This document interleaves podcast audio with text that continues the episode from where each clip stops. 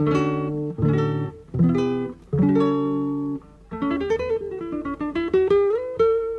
Central 3 apresenta o Cinema Nacional em Revista.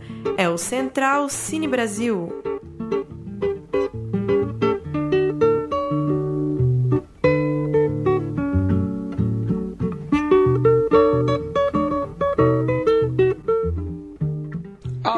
Ouvinte da Rádio Central 3, está começando mais um Central Cine Brasil, edição de número 94 do nosso programa que fala exclusivamente sobre cinema nacional. Eu sou Lucas Borges, comigo o aniversariante do dia, o Trintão Paulo Silva Júnior.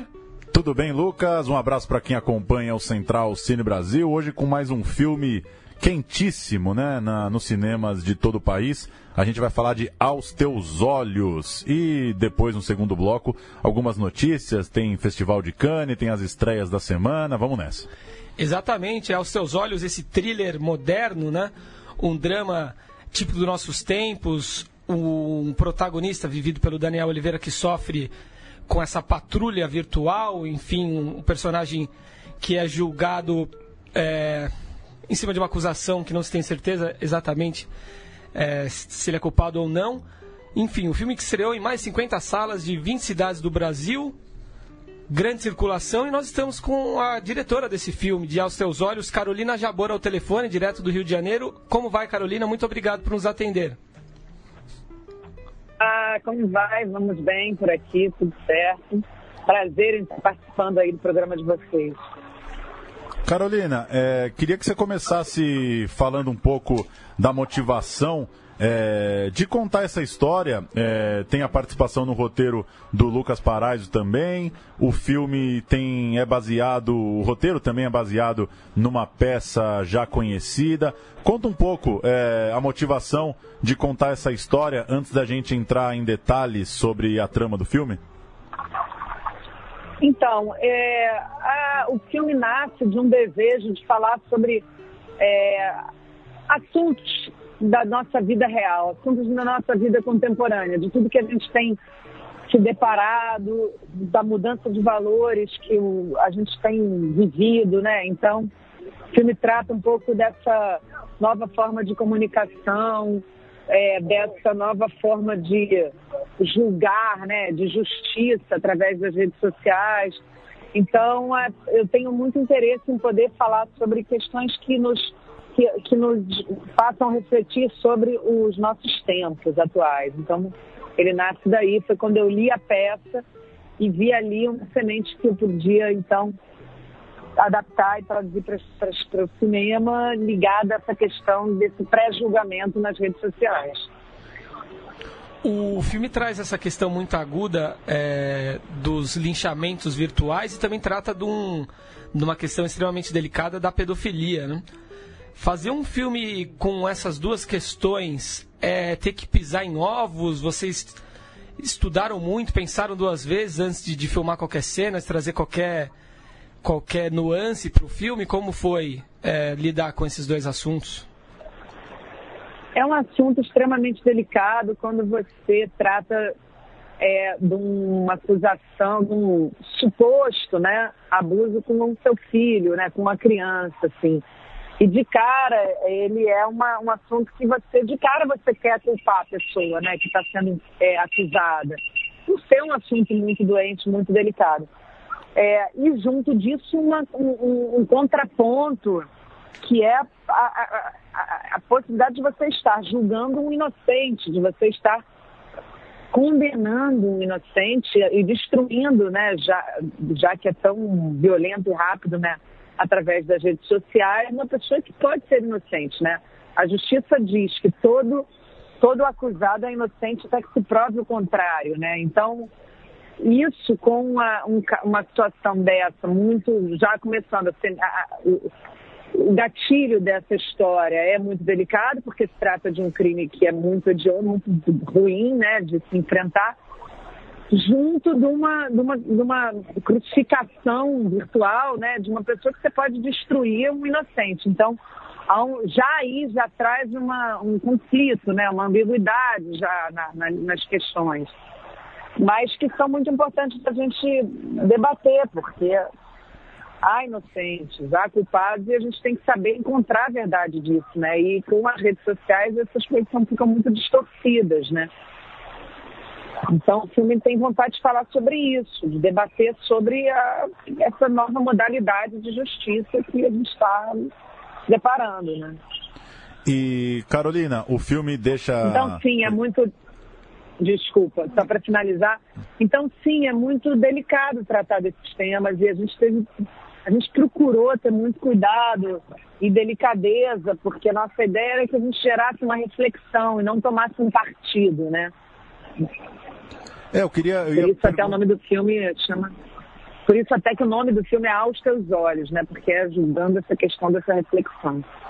Eu ia pegar. Mas vai lá, me pergunte. É, eu ia pegar bem em cima disso que você completou, do filme não querer trazer uma, uma resposta, não querer tomar um lado, um partido. Pegando ainda um pouco em cima disso, dessa sua última resposta. É, o quanto isso torna mais difícil construir esses personagens, porque por ser um tema muito delicado, é, a impressão que a gente tem assistindo, o filme é, me prendeu muito, assim, ele deixa a gente muito tenso, porque todos os personagens estão por um triz de, de escorregar, né? De colocar tudo a perder, de cometer alguma injustiça, ou de cometer algum julgamento fora de hora ou fora do tom. É, diante disso, um tema extremamente delicado, é, e essa, e essa necessidade, essa vontade da história não dá exatamente uma resposta e sim provocar esse debate. Como que isso pesa na hora de construir os personagens, é, desde o do ponto de vista dos, dos diálogos e do texto, é, até exatamente mediar, né? Essa, é, ter essa sensibilidade de não fazer com que eles é, entreguem um lado ou escorreguem de certa forma o meu interesse, um dos meus grandes interesses nesse filme é falar um pouco sobre a complexidade humana, assim, né? Que, é, que cada um tem a sua verdade, né? E cada um constrói sua verdade. E cada um tem a sua moral, cada um tem sua linha ali, né? Do limite, né? Da sua própria moral. E, e que não existe só uma, né? Um, na verdade, uma pessoa pode perder a razão, na verdade, uma pessoa boa pode ser má, uma pessoa má pode ser boa. É, o ser humano ele tem muitas camadas, né? E, e, o filme trata um pouco da questão humana ali, né? Cada um tem um motivo de estar envolvido com aquela história daquela forma. Então, você vê ali na mãe um, um ato impulsivo e irresponsável quando ela bota num grupo de WhatsApp precipitadamente, né? ela faz uma acusação num grupo de WhatsApp que é muito irresponsável porque é uma ferramenta muito ágil e muito rápida, né, violenta, é, ela vira, ela, ela, ela, ela replica rápido, todo mundo tem que ter uma opinião e aí reposta. Então ela tem um gesto irresponsável, porém ela é a mãe do rapaz, do garoto, né? Então assim, todo mundo tem dois lados, né? O pai, ele tem que ir lá e tomar uma decisão e, sei lá, né, prender aquele, mandar prender aquele rapaz, ou ir lá e bater no professor, ou sei lá o quê. Não, ele está ponderando, ele está, se tivesse sido um engano, meu Deus do céu, isso não for verdade. Quer dizer, o professor, ele é um professor ultra carismático, querido, que considera que ele é um professor carinhoso com a criança, com as crianças até que ponto esse carinho passa da linha e aí sim se configura uma questão que ele não deveria. Né? E aí discute a questão da educação muito latina da gente, que é essa educação que tem afeto, que tem carinho. Então, quer dizer, o filme tenta trazer né, a, a, a diretora do clube, que ela é meio agente, espectadora, assim, que, é, que ela não, ela, ela tem que defender o seu professor e ela tem que ouvir os pais, e, é, e tudo acontece com uma rapidez muito grande. São 24 horas depois da acusação, o filme se passa 24 horas depois que o menino, que o professor é acusado. Então é, é um pouco sobre essa velocidade da internet versus a, né, a perplexidade dessa, dessa acusação, de como que você se comporta em relação a isso. Quer dizer, então é sobre o ser humano, é sobre as relações, é sobre a falta de comunicação, é sobre talvez um casal em crise, um menino mais nervoso com isso, ele, talvez ele tenha perdido a competição e não quis voltar na, natação e inventou uma história. Talvez o professor tenha dado um beijo achando que não era problema. Enfim, são muitas complexidades. O filme tem vontade de tratar disso. É curioso que o Paulo falou sobre essa tensão que o filme traz. E se a gente for pensar, é, praticamente existem cenas em cenários abertos, né? O filme está ou dentro ali da, do ginásio, né, da academia, ou então dentro da delegacia, e parece que a gente está o tempo todo mesmo meio que trancado nesse mundo virtual, nessa coisa meio sufocante, né? A é. ideia era um pouco passar isso mesmo? É, é o, o confinamento ali, né? O, clube traz isso, né? Uma história que se passa 90% dentro de um clube de natação. E, e como são microcosmos, assim, né? Ali, na verdade, a gente está tratando de uma história, de um, uma, né? uma, uma sociedade uma, versus um indivíduo, mas naquele microcosmos ali. Então, é um professor de natação, é um grupo de pais que cresce e vai contra um professor que mal sabem se fez ou não a questão, né? Então, é como se ali, naquele microcosmos, a gente vai falando um pouco de uma coisa mais mundial, mais universal, assim. Mas sim, o lugar já traz um confinamento, já traz uma claustrofobia, assim, né? E, ao mesmo tempo, com a, a, a, coisa mais imagética, que é um clube de natação, que é uma piscina, que é um lugar né, que, que é naturalmente já mais gráfico, mais bonito de filmar, assim, é, é interessante. E tem questão da água, né, que, que, é, que é, a gente até, o filme em inglês chama, né, verdade líquida, uhum. que é a questão da coisa fluida, né, da questão da de que nada é muito. Citando o Bauman também. Né, as coisas escorregam. É, exatamente, totalmente. Né? A verdade líquida é inspirada, inclusive, no conceito do Bauman mesmo. Uhum. E eu queria pegar um pouquinho na coisa da, da tecnologia. É, no que diz respeito, enfim, aos sites, aos aplicativos, a forma com que o filme reproduz ali o ambiente do, do WhatsApp, do Facebook, das notícias de internet. Uma questão até mais, mais técnica, assim, Carolina. É, tenho a impressão que as pessoas, é, é obviamente, é o que a gente está vivendo, então isso está muito no cinema e nas séries e no audiovisual de forma geral, mas eu tenho a impressão que às vezes se erra muito à mão na hora de, de ter essa coisa do celular, da tela do computador. É, e eu, eu gostei, é, para mim é um ponto forte do filme, a forma com que vocês conseguiram mostrar seja na pós-produção, seja na intenção ali dos atores, nos movimentos, esse uso do celular, a própria mãe digitando ali, eu achei bem legal. É, eu queria que você falasse um pouco disso. Qual foi sua preocupação em relação a isso? Parece uma coisa simples, mas a meu ver é uma coisa que, que pode ficar ruim na hora de filmar. E, uhum. e se de certa forma a gente está falando de uma coisa super, né? É, eu fiquei lembrando um pouco do Black Mirror, sabe? De como as pessoas se impressionam porque é. tá todo mundo grudado num celular, né? E deixa aquela coisa, essa é. coisa de um futuro meio apático, como se as pessoas estivessem se tornando robôs. E no seu filme estão as é. pessoas como é o nosso dia a dia. Claro que a gente está super preso no celular, mas a gente tem reações, emoções, a gente digita errado, reclama para a tela, é. enfim. Queria que você falasse um pouco disso, a é. presença ali da tela e do celular e como que você trabalhou isso. É, essa história, assim, né, ela se impõe porque é importante que a gente trouxesse a questão das mídias sociais, do WhatsApp e do Facebook de forma quase como tratando como um personagem, assim, ela, ela realmente interfere na, no, no arco da história, né? Então ela teria que ganhar uma presença é, relevante, né? Então, de cara, eu descartei todas as possibilidades de que elas entrassem graficamente em cima de imagem, que não fosse uma coisa só uma firula de, de computação gráfica, de design gráfico, né? Eu queria que ela tivesse realmente uma presença forte, sim, é, na tela, né? Então, aí é o desejo de explodir os, né, no full frame, assim, na, na, na tela toda, né? Aquela, aquelas imagens e o quanto aquela, aquelas palavras, uma, você mudar uma palavra, né? Tem uma hora que a mãe, a hora que a mãe bota no grupo do WhatsApp, né? Ela escreve um professor pouco adequado, aí ela paga e escreve letras grandes, perigoso, né? Quer dizer, a diferença é brutal, né? Na hora que você troca um, um adjetivo como esse, assim. Então, o filme, é, é, é, essa participação, ela é uma participação muito forte na vida da gente no mundo contemporâneo de hoje, né? Assim, é, o, é, o celular, o smartphone, o jeito de se comunicar.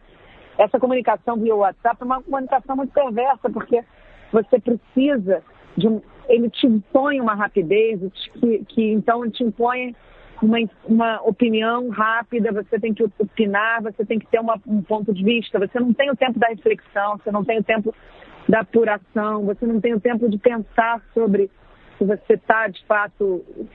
mostrar aquilo, repensar, pensar, repensar, pensar pelos dois lados, enfim. Então, como essa, essa nova tecnologia influi na nossa, no nosso cérebro, no nosso jeito de pensar, né?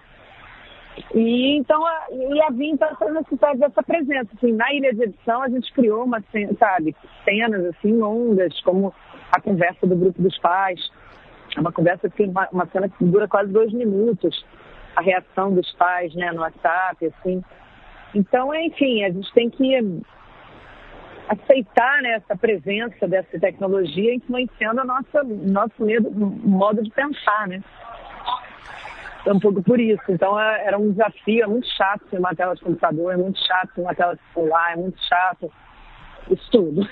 E você não pode filmar o Facebook, não pode filmar o WhatsApp, tem que mudar um pouco o visual, é uma desgraça. Mas ele era importante nesse momento. E aproveitando. A gente cuidar disso.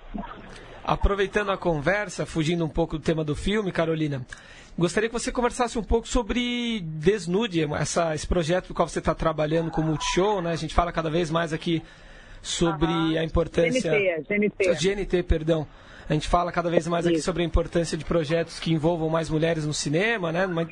E numa entrevista à TPM Sim. eu vi você citando, inclusive, a Erika Lúcia, essa diretora de filmes eróticos muito interessante. Isso. Gostaria que você falasse um pouco mais sobre o projeto Desnude. Então, o Desnude ela, ele surge de várias demandas nossas. assim. A primeira era de conseguir, junto do Histeria, que é uma plataforma que a Conspiração colocou no ar no ano passado, no final do ano passado, que é uma plataforma voltada para produção de conteúdo feminino. Quer dizer, desculpa, não é um conteúdo para mulheres, mas feito por mulheres, né? As mulheres que escrevem, as mulheres que filmam, as mulheres que é, fazem a música, tudo que é feito, produzido e criado por mulher.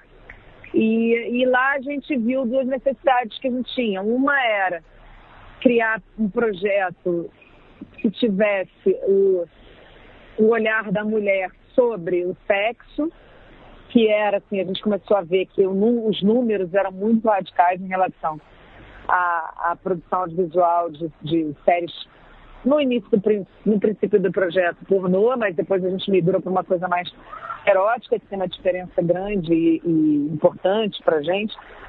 Então a gente começou a pesquisar e viu que todo esse conteúdo audiovisual produzido era muito ligado ao prazer masculino, ao falocentrismo, ao como o homem via é, esse tipo de, de história, né? E a gente queria então criar um olhar da mulher, como a gente tem, qual é o nosso olhar e qual é o nosso prazer em relação a isso. E junto disso, a partir dessa ideia, dessa vontade, a gente entendeu que havia uma necessidade de que então a equipe fosse feminina. Porque no caso desse projeto em específico, principalmente, a gente precisava que o olhar fosse da mulher, né? Porque a gente estava falando do prazer feminino. O prazer da mulher, que é diferente do prazer do homem, se encontra, é maravilhoso, mas há um, né, diferenças muito grandes de, de prazer. Então, a gente, junto com o GNT, o GNT também tinha uma necessidade de falar sobre sexo, então a gente se juntou e criou essa série erótica sobre fantasias femininas, assim. Então, a gente concluiu um pouco o recorte que a gente deu em relação a isso, porque é, dentro da, do sexo da mulher, assim, feminino, da visão feminina sobre sexo, a gente recortou a questão da fantasia, que parte muito da, de que a mulher, ela precisa de contexto, a mulher precisa, é muito cerebral o prazer, é muito, precisa de historinha, precisa de mistério, precisa se envolver e, e contar uma história para esse prazer vir. Então a gente criou nova história de ficção a partir de relatos até que a gente recebeu, que a gente fez uma chamada pela internet para contarem suas fantasias, assim. E a gente se inspirou, na verdade, e criou novas histórias originais com mulheres diferentes, com contextos diferentes, né? E foi muito prazeroso, porque era um encontro de mulheres debatendo sobre isso, sobre esse prazer. Que prazer é esse? Onde está? Como está? Só que contando em ficção, né? Então foi muito bacana. Já, já passou no GNT, mas tem no Now, tem no GNT Play. Vale a pena ver, porque é um projeto que eu me orgulho muito, assim. Muito diferentes entre si os episódios, mas são muito eu ouvi muito de muita gente, inclusive de homens, falando, pô, foi ótimo, é importante ver pelo olhar de vocês e tudo. Então, foi muito gratificante esse projeto. Para a gente fechar, Carolina, te agradecendo já e te liberar, é, queria que você falasse um pouco sobre a repercussão do, do Aos Teus Olhos. O que, que você já teve aí em participações de debate, lendo as críticas? Você está agora para mais uma sessão com debate no Rio. É, voltando um pouco para aquele nosso primeiro assunto, para né, para um filme, para um roteiro que trata de algo tão sensível que é a pedofilia, a relação com as crianças.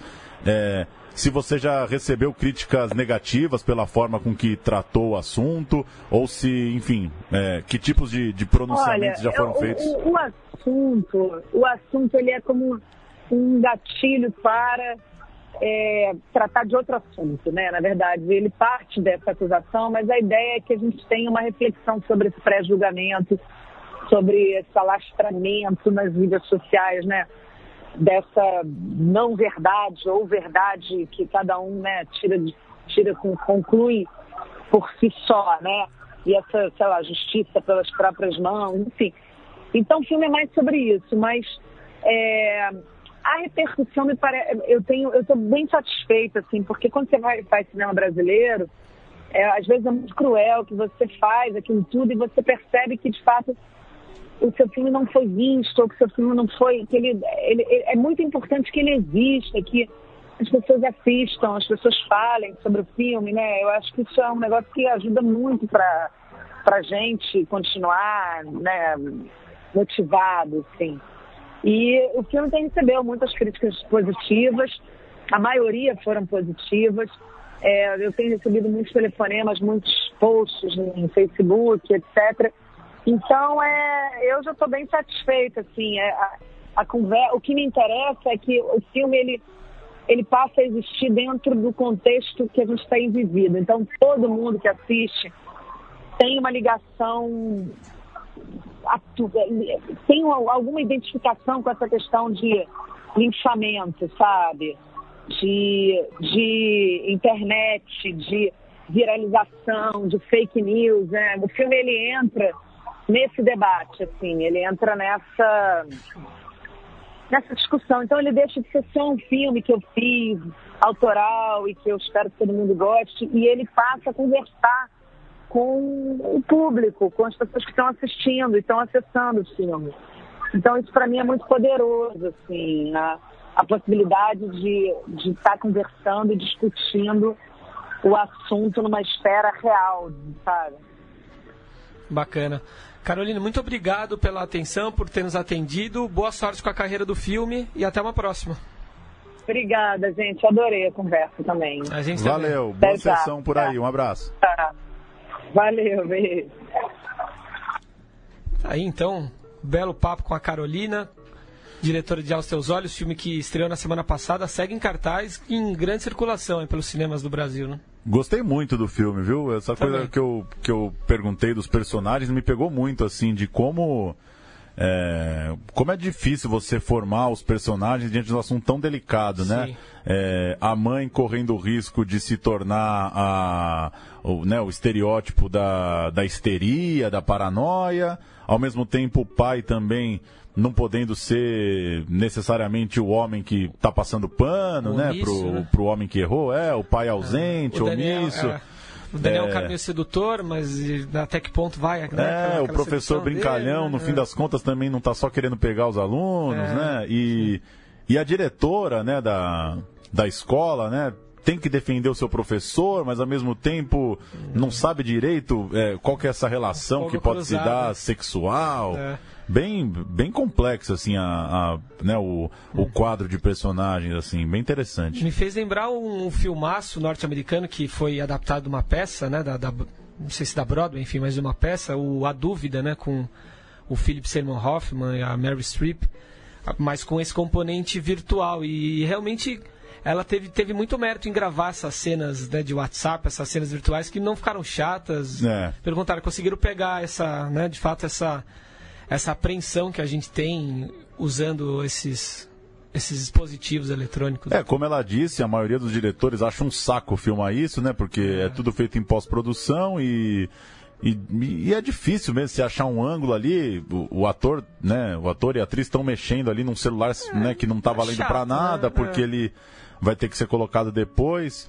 É... Sem graça, não tem nenhum apelo visual. É, assim. e é difícil, ao mesmo tempo você tem que mostrar a tela, né? Tem é. que mostrar bem a tela para na pós-produção dar leitura, Sim. né? Eu achei que foi é. acertado, foi leve, foi, assim. Foi. E foi legal realmente pegar isso, essa indecisão da pessoa e essa é. ânsia de querer né, se manifestar logo de, de, forma equivocada às vezes. Né? E ela até citou isso, né? Tem muitos, muitos diretores aí que solucionam isso com uma coisa mais visual, de saltar na tela. É. Ou antigamente, quando começou a surgir o celular, o SMS, surgiu um balãozinho, lembra? É. Como se né, é, é, pinga um balãozinho saindo do celular, Sim. assim. É difícil realmente achar um, um formato ideal, mas acho que a conversa do a conversa de WhatsApp lá ficou muito boa na, na tela, assim, e a, e a personagem digitando na hora, achei que funcionou. Bastante. Vale a pena assistir aí o Aos, Aos Teus, teus olhos. olhos. A segunda ficção né, da Carolina Jabor, que fez também Boa Sorte com a Débora Seco, com o João Pedro Zappa, né, do, do Gabriel e a Montanha. Muito bom também. Bom também. Eu gosto do filme. Eles, o, o, a dupla e o casal, contra cena legal.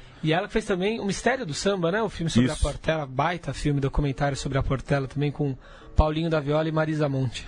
Vamos passar pelas notícias? Vamos Começando lá. pelo Festival de Cannes, além de O Grande Circo Místico de Cacá Diegues, o Brasil tem mais três filmes confirmados no festival, dois na quinzena dos realizadores, Los Silêncios, de Beatriz Segner, e O Órfão, um curta de Carolina Markovitz, e um filme na programação Certo Olhar, a coprodução Brasil-Portugal, Chuva é na Cantoria na Aldeia dos Mortos.